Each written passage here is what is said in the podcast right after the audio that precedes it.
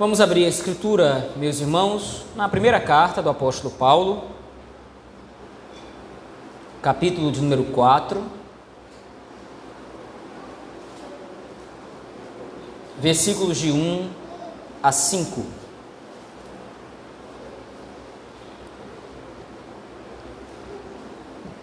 Primeira carta do apóstolo Paulo, capítulo 4. Olha, primeira carta do apóstolo Paulo aos Coríntios, capítulo 4.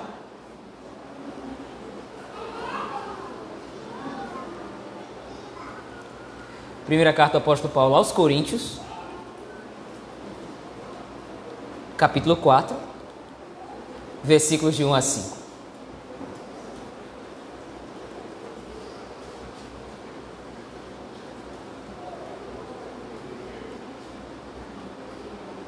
Assim nos diz o texto da palavra do Senhor.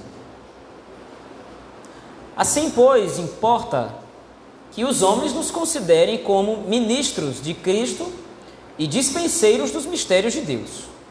Ora, além disso, o que se requer dos dispenseiros é que cada um deles seja encontrado fiel. Todavia, a mim muito pouco se me dá de ser julgado por vós ou por tribunal humano, nem eu tampouco julgo a mim mesmo porque de nada me argui a consciência. Contudo, nem por isso me dou por justificado, pois quem me julga é o Senhor. Portanto, nada julgueis antes do tempo, até que venha o Senhor, o qual não somente trará à plena luz as coisas ocultas das trevas, mas também manifestará os desígnios dos corações, e então cada um receberá o seu louvor da parte de Deus. Amém. Vamos orar ao Senhor nosso Deus nesse momento.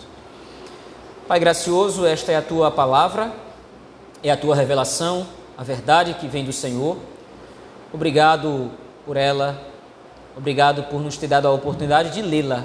Agora nós te rogamos que o Senhor a aplique ao nosso coração, nos ensine o texto sagrado, a fim de que nós possamos ser pastoreados por ti, compreendamos a tua vontade e assim possamos glorificar o teu nome vivendo-a. É o que nós te rogamos, no nome bendito e poderoso de Jesus Cristo, teu Filho. Amém. Meus irmãos, no capítulo anterior, capítulo 3, o apóstolo Paulo tanto sintetizou um ensino que ele já havia dito nos versículos 18 a 23, quanto à impossibilidade de, pela sabedoria humana, alguém obter, ou pelo menos a igreja do Senhor obter do Senhor a edificação necessária, quanto também nos versículos de 10 até o versículo 17, ele levou em consideração o trabalho que ele, Apolo e os demais apóstolos e presbíteros da igreja haviam desempenhado na cidade de Corinto, demonstrando que esse trabalho também revelará as próprias intenções do coração da igreja com relação à igreja mesmo. O apóstolo Paulo havia dito que o dia demonstrará essas obras. Se essas obras forem boas, consideradas então pelo apóstolo como ouro, prata ou pedras preciosas, essas obras permanecerão, elas passarão no teste do Senhor. Se as nossas intenções para com a igreja, por outro lado, forem intenções malignas ou más ou não tão piedosas, essas obras serão destruídas. Mas, apesar disso, sendo o povo de Deus, nós mesmos não seríamos destruídos. Mas o apóstolo Paulo então chama atenção para que as nossas intenções para com a igreja se revelarão de fato em determinado momento. Agora, a partir do capítulo 4, o apóstolo Paulo continua nessa argumentação em favor da edificação da igreja, denunciando a denúncia, ou denunciando a divisão no meio da igreja que estava ocorrendo. Os irmãos estavam se dividindo, estavam promovendo arruaça dentro da igreja através de partidarismo, através de egoísmos.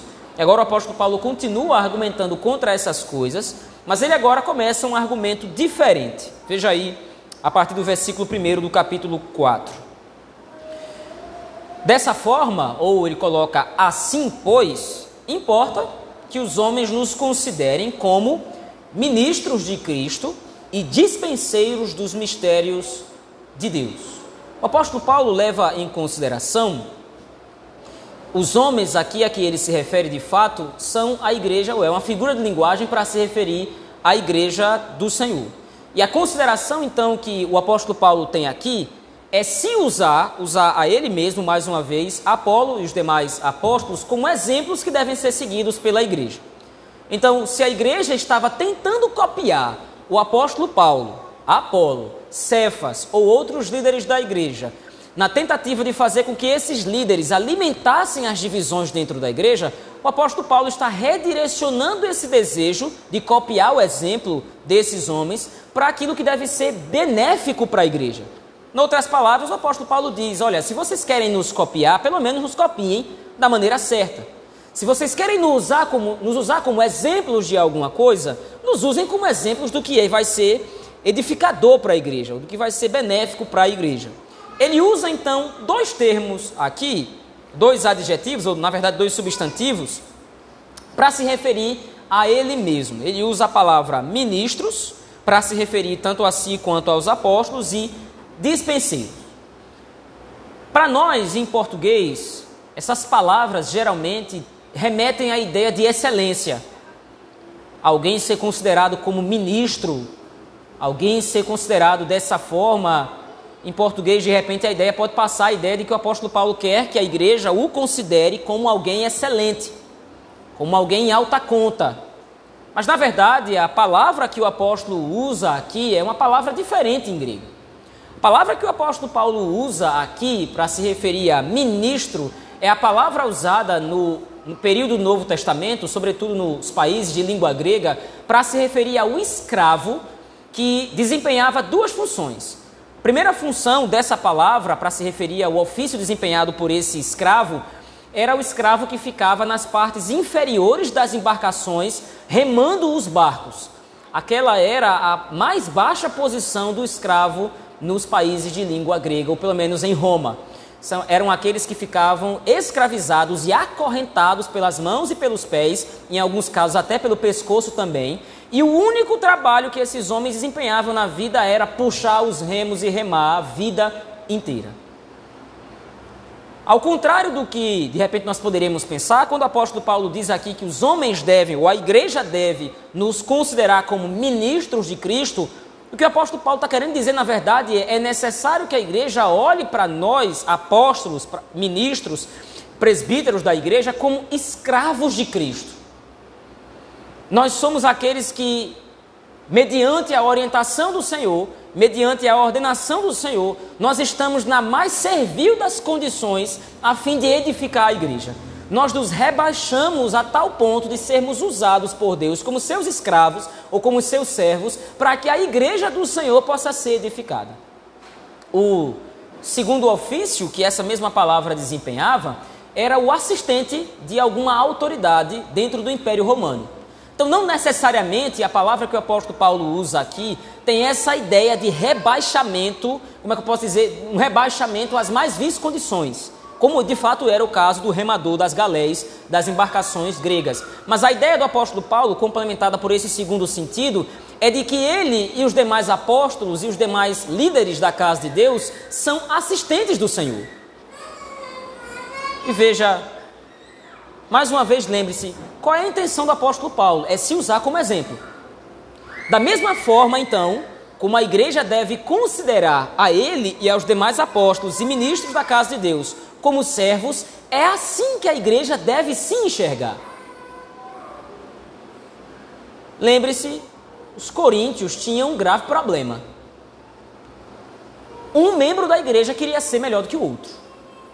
Um membro da igreja queria ser mais inteligente do que o outro, ou mais sábio do que o outro, ou mais piedoso do que o outro. Mas o apóstolo Paulo está dizendo: olha, ao invés de vocês se considerarem superiores, olhem para nós, apóstolos e ministros. Nós somos escravos. Claro que a palavra escravo, ela soa aos nossos ouvidos como algo ruim. Mas o que o apóstolo Paulo quer dizer, nós somos servos de vocês. Nós somos servos de Cristo a serviço da igreja. É assim que vocês precisam ser. A outra palavra que o apóstolo Paulo coloca aí é dispenseiros dos mistérios de Deus. Essa palavra refere-se àquele escravo romano ou aquele escravo grego que na verdade era o maioral da casa abaixo do seu senhor. Ele era responsável por fazer a administração da casa. Uma ideia de que nós poderíamos ter desse personagem, por exemplo, é José quando ele estava na casa de Potifar. Ele era o dispenseiro da casa de Potifar. ele era o administrador daquela casa. Da mesma forma, então, o apóstolo Paulo se coloca nessa posição. E aí o apóstolo Paulo une essa palavra aos mistérios de Deus. Lembre-se, quando o apóstolo Paulo, no Novo Testamento, se refere a mistério, ele não está falando sobre coisas ocultas, mas ele está falando sobre aquele mistério que foi revelado em Cristo Jesus, o mistério da salvação. Então, em outras palavras, o que o apóstolo Paulo está dizendo aqui é: nós, os apóstolos, os ministros do Evangelho, nós somos os responsáveis por servir a igreja através do Evangelho. Nós ministramos o Evangelho à igreja. Nós edificamos o corpo de Cristo através do nosso serviço. Mais uma vez, meus irmãos, o que o apóstolo Paulo coloca aqui para nós é que não pode haver na igreja espaço para arrogância. Não há espaço para qualquer tipo de sentimento que nos infle o ego a fim de nos acharmos superiores ou melhores uns que os outros. Veja, o apóstolo Paulo é aquele que recebe as revelações do Senhor é aquele que está escrevendo a palavra de Deus, ele foi comissionado diretamente pelo Cristo ressurreto. Não pode haver maior honra do que essa, não pode haver maior glória do que essa. Logo, como o apóstolo Paulo vai dizer, inclusive na sua segunda carta, se os coríntios tinham alguma coisa do que se gloriar, essas coisas eram a filosofia, a sabedoria que eles achavam que tinha. Se os coríntios achavam que eles tinham alguma coisa de que se orgulhar, muito mais tinha o próprio apóstolo Paulo, que era servo direto e comissionado pessoalmente pelo próprio Cristo. Mas não é assim que ele se enxerga. Ele se enxerga como servo ele se enxerga como estando numa posição abaixo dos seus irmãos, colocado ali estrategicamente para servir a igreja do Senhor. Mas ele continua então o argumento. Embora ele tenha se colocado numa posição de servo em relação à igreja, ele é ministro de Cristo, dispenseiro dos mistérios da casa de Deus, ou mistérios de Deus, no versículo 2, ele complementa esse argumento com uma advertência. Veja aí. Ora, além disso, o que se é, requer dos dispenseiros, ou o que se exige dos dispenseiros, é que cada um deles seja encontrado fiel. Esse versículo 2 confronta especificamente a igreja de Corinto. Lembre-se, no capítulo 1, o apóstolo Paulo havia recebido a denúncia dos da casa de Chloe, dizendo que muitos dentro da igreja estavam promovendo grupos, estavam promovendo partidarismos dentro da igreja, e esses partidarismos estavam sendo alimentados por preferências pessoais com base na filosofia grega ou na sabedoria dos homens. Noutras palavras, os coríntios achavam que Paulo, Apolo, Cefas e os demais servidores do Senhor, os demais ministros de Cristo, deveriam agradar a igreja, alimentando na igreja esse desejo por receber aquilo que eles querem ouvir. Só que o apóstolo Paulo aqui emite uma informação que vai contra essa, esse sentimento da igreja de Corinto. Não se exige do ministro não se exige do apóstolo, não se exige dos presbíteros da igreja que eles sejam bons em filosofia. Não se exige dos ministros de Cristo, dos dispenseiros dos mistérios de Deus, que eles sejam versados na sabedoria humana, que eles tenham grande inteligência na sabedoria humana. O que se exige do ministro é que ele seja fiel. Ele não foi colocado a serviço da igreja para agradar a igreja. Ele não foi ordenado por Cristo para agradar ao povo de Deus. Ele foi ordenado para ser dispenseiro dos mistérios de Deus, isto é, ele foi ordenado para ser fiel a Cristo, fazendo aquilo que Cristo deseja que ele faça em relação à sua igreja. E isso aqui precisa ser entendido na sua profundidade por nós, meus irmãos. Porque não somente dos pastores da igreja, mas muitas vezes nós esperamos da própria igreja que a igreja nos agrade de alguma forma. Muitas vezes, o desejo do nosso coração é nos dirigirmos à igreja a fim de que lá nós, ouça, nós ouçamos aquilo que nos agradaria que afagaria o nosso coração, o nosso ego. Mas veja, o apóstolo Paulo ele é claro aqui, ele não tem qualquer tipo de compromisso com o coração ou com os desejos da igreja de Corinto. O seu compromisso maior, o seu compromisso principal é ser fiel a Cristo e somente. A vaidade dos corintos ou da igreja de Corinto, dos membros da igreja de Corinto, é que estava provocando a divisão no meio do corpo de Cristo. Essas opiniões divergentes dentro da igreja, com base em preferências pessoais, mais uma vez está sendo desconstruída pelo apóstolo Paulo. O que se requer do dispenseiro é que seja encontrado fiel. Essa palavra que ele coloca aqui, encontrado, é um exame criterioso que ele usa. Não é simplesmente uma busca por algo, por exemplo, que está perdido. A palavra que o apóstolo Paulo usa aqui para encontrado é um exame investigativo. Ora, mas quem é que está investigando o apóstolo Paulo? Quem é que está examinando o apóstolo Paulo? Nós temos duas possibilidades interpretativas aqui. Em primeiro lugar, esse exame, essa palavra que o apóstolo Paulo usa aqui para encontrado, provavelmente é o que a igreja de Corinto estava fazendo em relação a ele. Porque ele vai dizer posteriormente que ele não, ele não, veja aí no versículo 3, ele diz: Todavia, a mim muito pouco se me dá de ser julgado por vós ou por tribunal humano. Logo, o pressuposto, ou pelo menos a suposição, é de que os coríntios estavam julgando o apóstolo Paulo de alguma forma. Estavam forçando o apóstolo Paulo, estavam questionando o apostolado ou o ministério de Paulo, para que o ministério de Paulo se conformasse ao desejo da igreja. E mais uma vez, qual era o desejo da igreja? Era ouvir a sabedoria dos homens, era ouvir a filosofia dos homens. E aí então o apóstolo Paulo diz: Olha, o que se requer do dispenseiro é que ele seja encontrado, é que ele seja examinado, não por vocês. E aí então a segunda possibilidade interpretativa é que o apóstolo Paulo está se referindo a Cristo. Quem me examina quem averigua se o meu ministério está sendo fiel ao Senhor não é a igreja, não são vocês que vão dizer ou que vão aprovar o meu ministério ou não. Quem vai aprovar o meu ministério, quem vai dizer se eu estou sendo fiel ou não é o Senhor, como ele diz aí, a partir do versículo 3, como nós já vimos. A mim muito pouco se me dá de ser julgado por vós ou por tribunal humano. E o apóstolo Paulo, mais uma vez, usa uma figura conhecida dos coríntios, o, o tribunal, no tempo antigo, não é necessariamente como nós temos hoje. O tribunal era uma audiência pública. E qualquer pessoa presente nesse tribunal poderia fazer questionamentos àquele que estava sendo acusado. Ou seja, ele estava ali exposto publicamente para que de repente qualquer pessoa pudesse questioná-lo e pudesse de repente levar em consideração ou examiná-lo qual é o seu crime, qual é as circunstâncias que de repente levaram a ser acusado agora. O tribunal humano, então, aqui, aqui o apóstolo Paulo refere-se a esse costume, a esse padrão, de o condenado, ou pelo menos o acusado, ser julgado publicamente. Mas ele está afirmando categoricamente aqui: eu não me submeto ao tribunal de vocês. Eu não me submeto ao juízo de vocês. E por que não?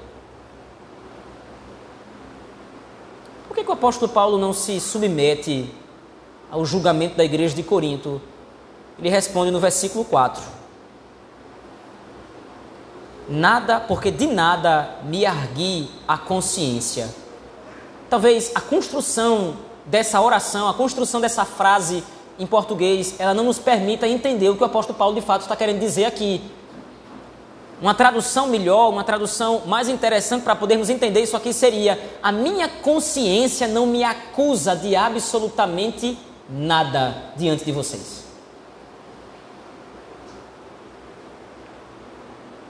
Aquela imagem da pessoa que dorme com consciência tranquila. Eu trabalhei incessantemente pela edificação da igreja eu demonstrei para vocês, pelo poder do Espírito, como ele diz no capítulo 2, eu fui até vocês com demonstrações do Espírito e de poder, através do Evangelho puro de nosso Senhor Jesus Cristo. Eu não pude ensinar vocês as profundidades do Evangelho, porque vocês estão despreparados para receber alimento sólido, vocês ainda são crianças, vocês são, vocês são infantis, mas apesar da incapacidade de vocês de receber o ensino mais sólido do Evangelho. Eu apresentei para vocês todo o Evangelho de nosso Senhor Jesus Cristo, portanto, a minha consciência está limpa diante de vocês. Lendo esse versículo 4, de repente a gente tem a dimensão, ou a gente parece ver o apóstolo Paulo zangado com a igreja dizendo simplesmente que agora ele lava as mãos. Olha, minha consciência está limpa. Se vocês quiserem se destruir através de divisões, através de egoísmos, vocês façam, porque o meu trabalho eu cumpri. O que se requer do dispenseiro é que seja fiel. Mas na verdade, veja o exemplo que o apóstolo Paulo está colocando aqui, e ele se colocando dentro do exemplo, está chamando a atenção da igreja para o que é requerido do povo de Deus. Isto é, Assim como a consciência do apóstolo Paulo de nada o acusa em relação à igreja, assim as consciências dos coríntios, dos membros da igreja de Corinto, também não lhes deveriam acusar a consciência.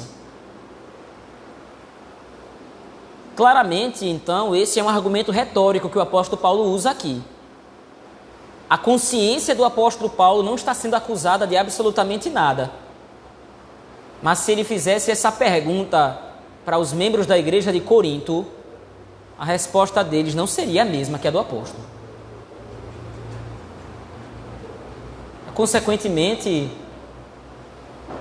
essa é a pergunta que o Espírito nos faz à luz do texto. Mais uma vez, então, o apóstolo está aqui remontando ao argumento anterior com relação ao sentimento do coração dos membros da igreja em relação à própria igreja. Mas agora a pergunta é mais específica do que um argumento anterior. A minha consciência me acusa de algo com relação à igreja.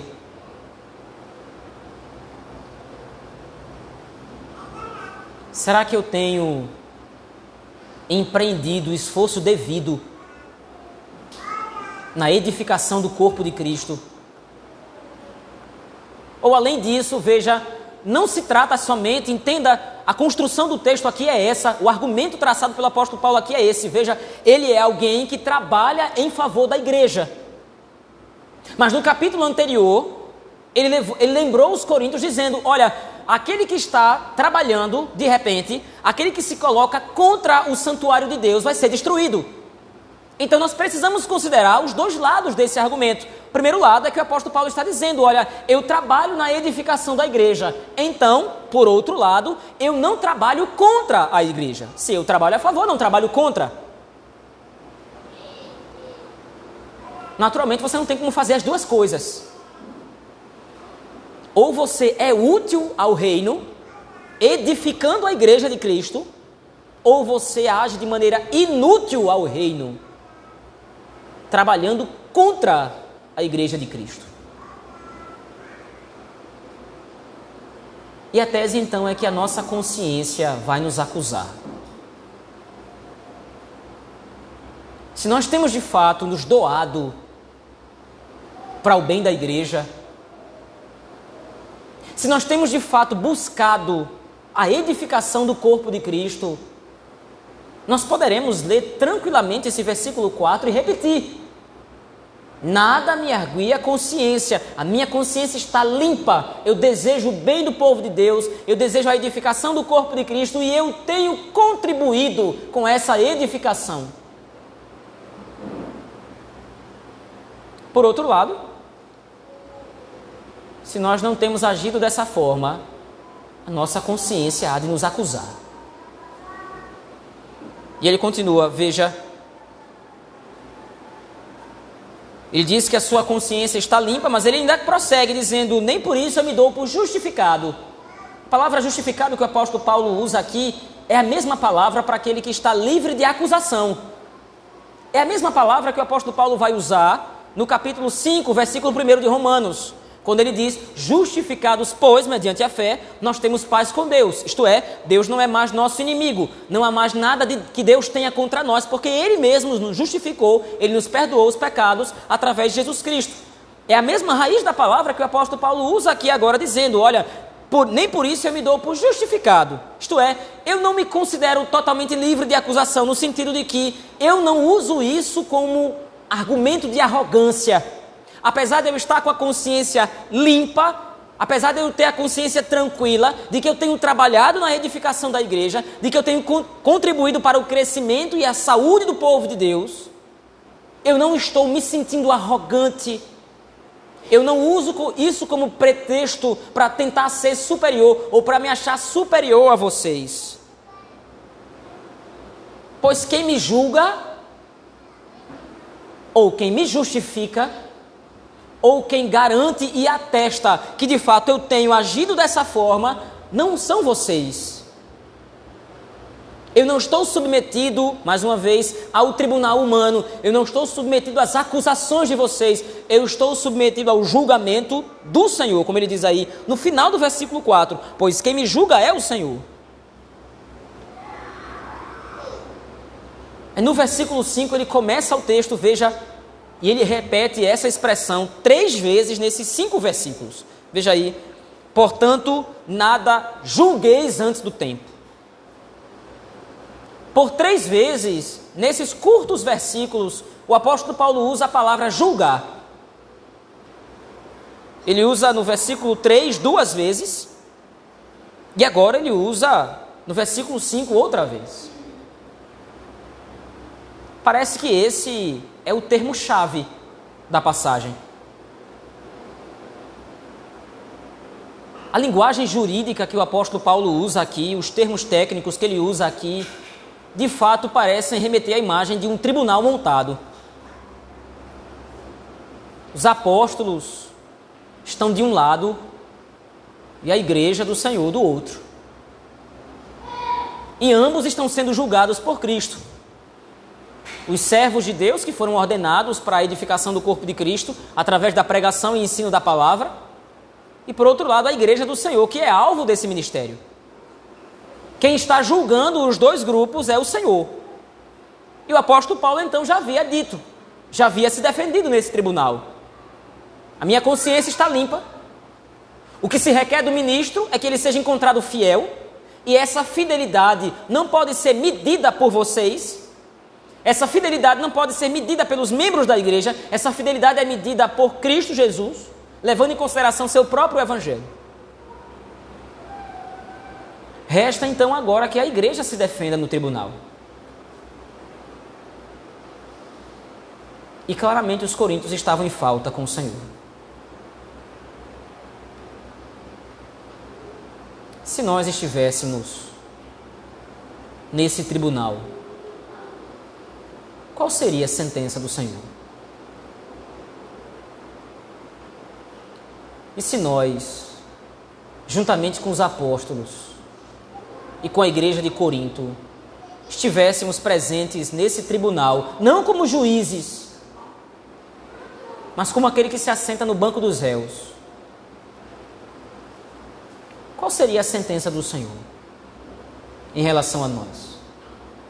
Ora, mas sentença em relação ao quê? O apóstolo Paulo já tem dito aqui. Qual é a nossa intenção em relação à igreja? Será que o que nós queremos como ele coloca no versículo 2: será que o que nós queremos de fato é que o ministro seja encontrado fiel não a Cristo, mas a nós? Isto é, será que nós não desejamos que a igreja se amolde aos nossa, às nossas expectativas e aos nossos desejos? Será que nós temos nos colocado numa posição de servos uns dos outros, a fim de sermos úteis a fim de sermos ferramentas do Senhor para a edificação da igreja? Ou será que nós tentamos usurpar o lugar que é do próprio Cristo, achando que nós somos os juízes da igreja? Condenando uns e absolvendo outros.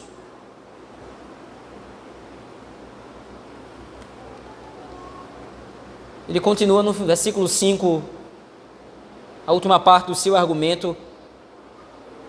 Então ele coloca essa advertência: olha, nada julgueis antes do tempo. O juízo precipitado que vocês estão fazendo é indevido, isto é, Vocês estão querendo questionar o apostolado meu e dos demais colegas apóstolos e dos demais colegas ministros e servos de Cristo no Evangelho.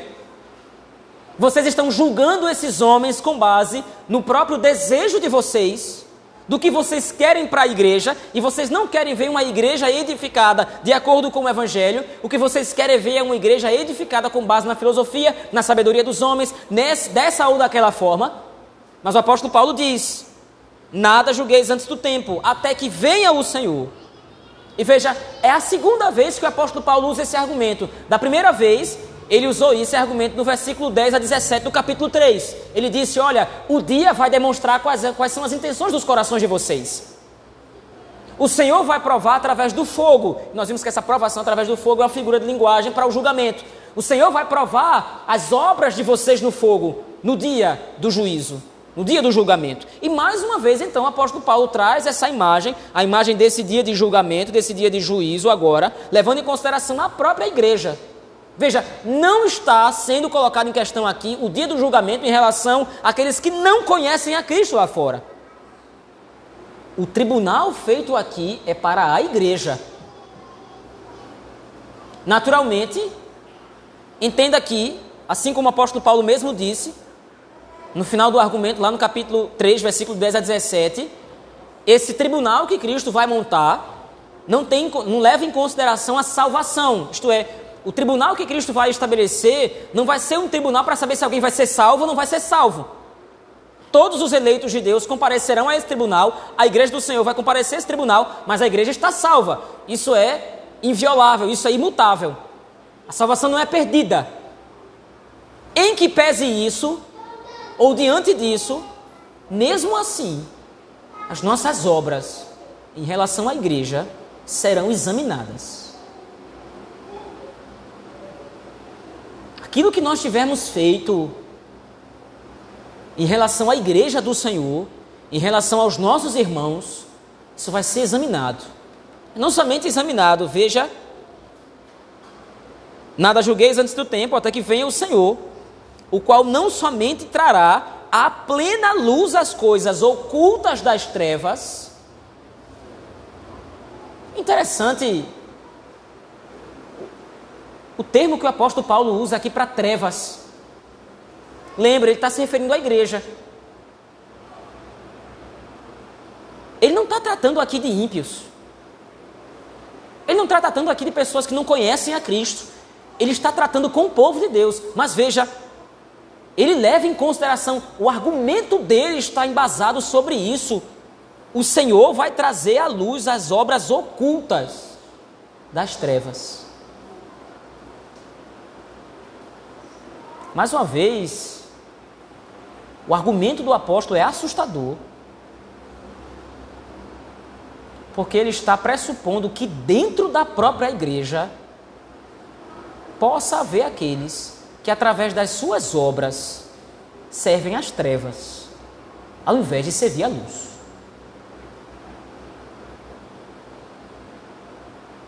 Não é o caso, naturalmente, entenda isso aqui, não é o caso de alguém que está servindo ao diabo como se fosse um falso crente infiltrado dentro da igreja. Não é esse o ponto, a imagem não é essa. A imagem é de alguém verdadeiramente salvo, mas que através do seu coração arrogante, através do seu coração faccioso, através do seu coração que deseja ver a igreja dividida, ao invés de servir ao Senhor plenamente, em alguns aspectos da sua vida, serve às trevas dá lugar à maldade. Naturalmente, nós precisamos enxergar isso aqui como algo original do homem pecador. Nós somos pecadores e em determinados momentos da nossa vida, inevitavelmente, nós agimos de acordo com as trevas, ao invés de agir de acordo com a luz. Isto é, quando nós pecamos, nós estamos dando vazão àquilo que é contra Deus. Só que agora o apóstolo Paulo não está considerando o nosso pecado somente dentro da esfera particular das nossas vidas individuais. O apóstolo Paulo está considerando o pecado do ponto de vista coletivo. Aqueles pecados que eu cometi, ou aqueles pecados que eu cometi contra o Senhor em relação à igreja do Senhor.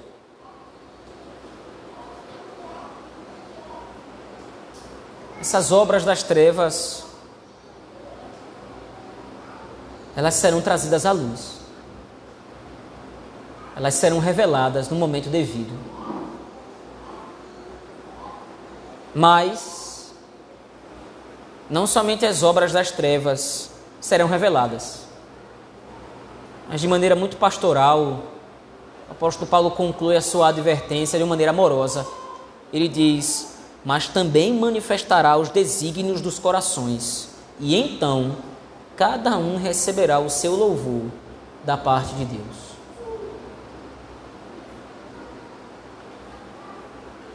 A imagem que o apóstolo Paulo coloca aqui, se nós pudéssemos fazer uma analogia,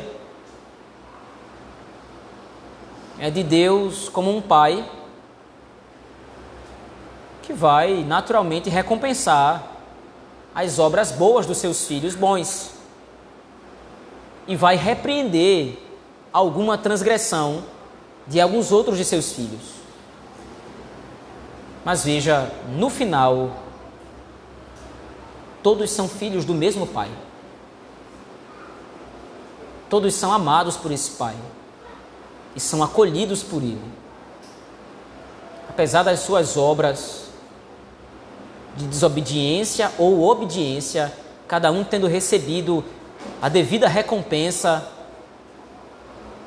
são filhos de um mesmo Pai amoroso que os acolhe, tendo salvo, tendo liberto do poder do pecado. O princípio que pode ser sintetizado para nós aqui, meus irmãos, a aplicação básica que pode ser extraída desse texto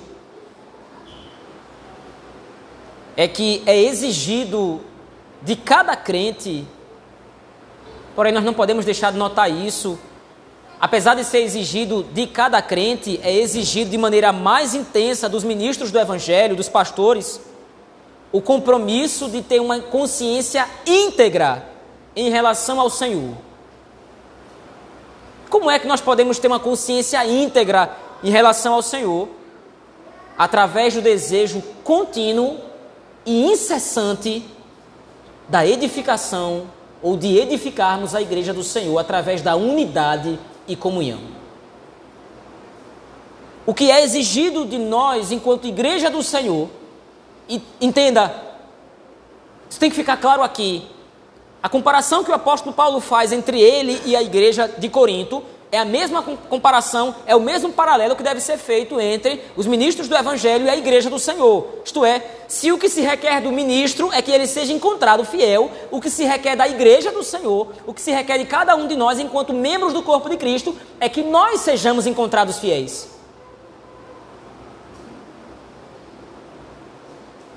Assim como, guardadas as proporções e guardadas as atividades as peculiaridades do ofício pastoral, assim como o ministro, o pastor, ele é ministro de Cristo, ele é dispenseiro dos mistérios de Deus, assim também a igreja do Senhor é serva de Cristo, é dispenseira dos mistérios de Deus em relação uns aos outros. O Senhor tem chamado, o Senhor tem ordenado homens específicos para pastorearem o rebanho de Deus como um todo, mas todos nós funcionamos como pastores uns dos outros. Todos nós funcionamos como ministros de Cristo uns para os outros. Então, o que está para o ministro, o que está para o pastor do Evangelho, pastor da graça de Deus, para com a igreja do Senhor, também está para com os membros da igreja. Se está para o pastor a fidelidade ao Senhor no serviço à igreja, esse mesmo princípio também deve ser exercido dentro da igreja do Senhor pelos próprios membros da igreja. De maneira que é exigido de nós, como disse antes, a integridade de consciência.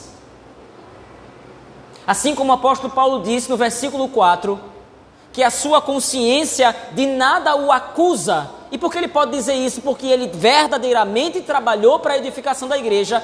É essa mesma frase, é esse mesmo princípio que deve nortear a nossa vida. A nossa consciência deve servir ao Senhor integralmente, servindo a igreja do Senhor como servos um dos outros, uns dos outros, nós poderemos repetir essa mesma expressão que o apóstolo Paulo coloca aqui.